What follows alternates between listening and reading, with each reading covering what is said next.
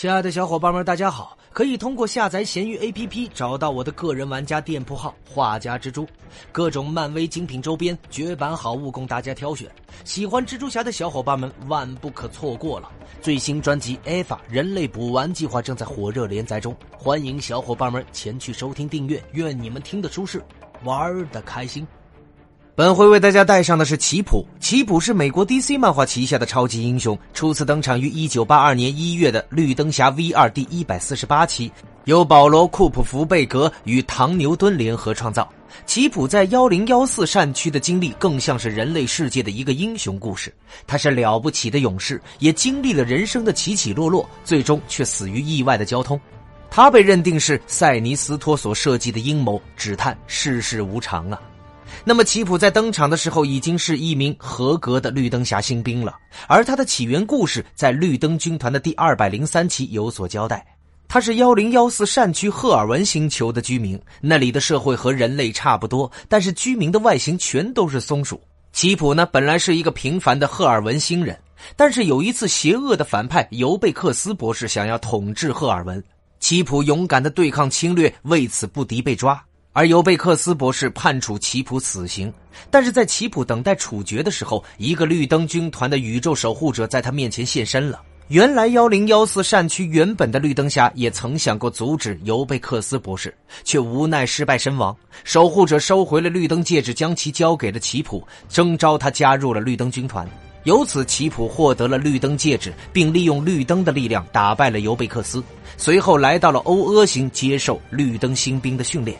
吉普呢和日后的最伟大的绿灯侠哈尔乔丹是同一期的绿灯学员，接受基洛沃克的训练。吉普不仅成为了一名合格的绿灯战士，也因为他的性格开朗，和绿灯军团里的许多人都交上了朋友，比如哈尔乔丹、基洛沃克、蒙格，甚至连非常孤僻的塞拉克都视奇普为自己最好的朋友。与此同时呢，奇普与许多的绿灯侠一样，在自己的母星上别有秘密的身份。赫尔文的居民们没有人知道奇普实际上就是那里的绿灯侠，直到奇普和相处多时的女友梅内结婚，才对妻子公布了身份。那么，奇普并不是常驻 O A 的绿灯侠，他和哈尔乔丹一样，主要的精力都放在了维护母星的和平上。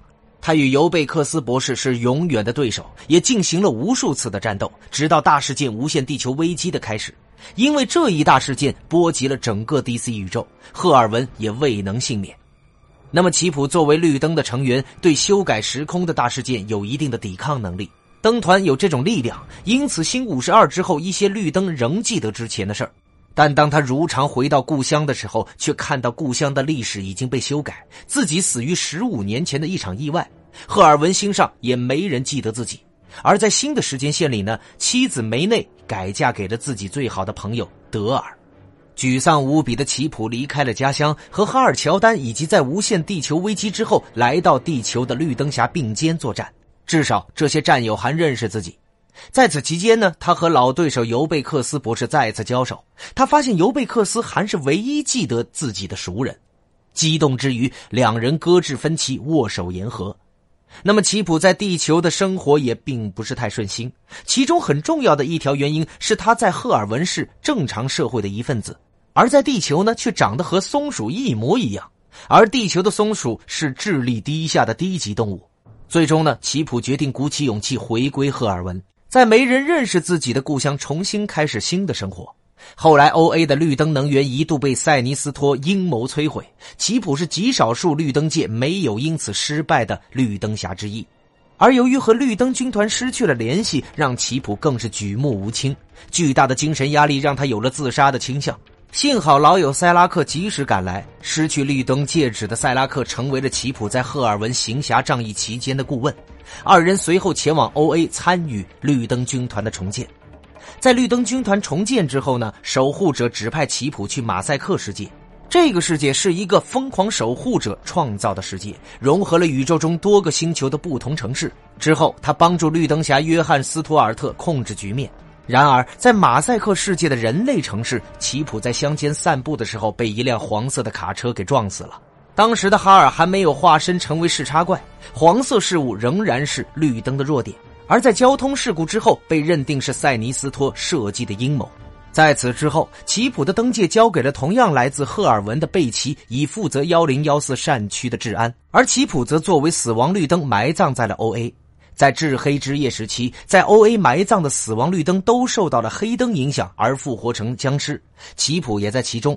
在战斗中，他被手持红绿双戒的盖加德纳摧毁。另外呢，奇普在主线故事中并没有彻底的死去。虽然主世界的奇普死于意外，可是，在无限危机中有交代。地球一的奇普作为那个宇宙的幸存者活了下来，就像神力女郎是地球二的幸存者一样。当然，这只是一个小插曲，奇普并非故事的主要角色。那么，在 DC 超级朋友第十四期中呢，奇普曾短暂的领导过超级宠物军团，但很快就以他自己不是宠物为由退出了。在小小泰坦中呢，他偶有登场，同样是超级宠物军团的成员，而他的性格则和代替他的绿灯侠贝奇一样。那么在 JLA 之再次抓获中呢，奇普是参加进攻天启星的绿灯侠之一。在最终危机之三届军团中，他在三十一世纪的绿灯博物馆里有所展示。在不义联盟中呢，奇普是参与围攻超人的绿灯侠之一，并战死于此役。那么关于能力方面。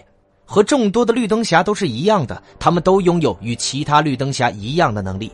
每位绿灯侠都是使用一个能量戒指来产生各式各样的效果，纯粹靠佩戴者的想象力和意志力强度来维持。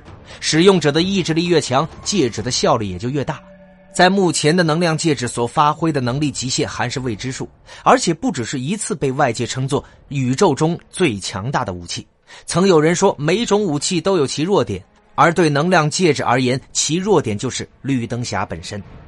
那么，关于奇普登场的影视有：二零零三年的达菲鸭动画《太空英雄鸭》，二零零八年至二零一一年的动画片《蝙蝠侠之英勇无畏》，二零一零年至二零一三年的动画系列《绿灯侠》，二零零九年的动画电影《绿灯侠之首次飞行》，二零一一年的动画电影《绿灯侠之翡翠骑士》。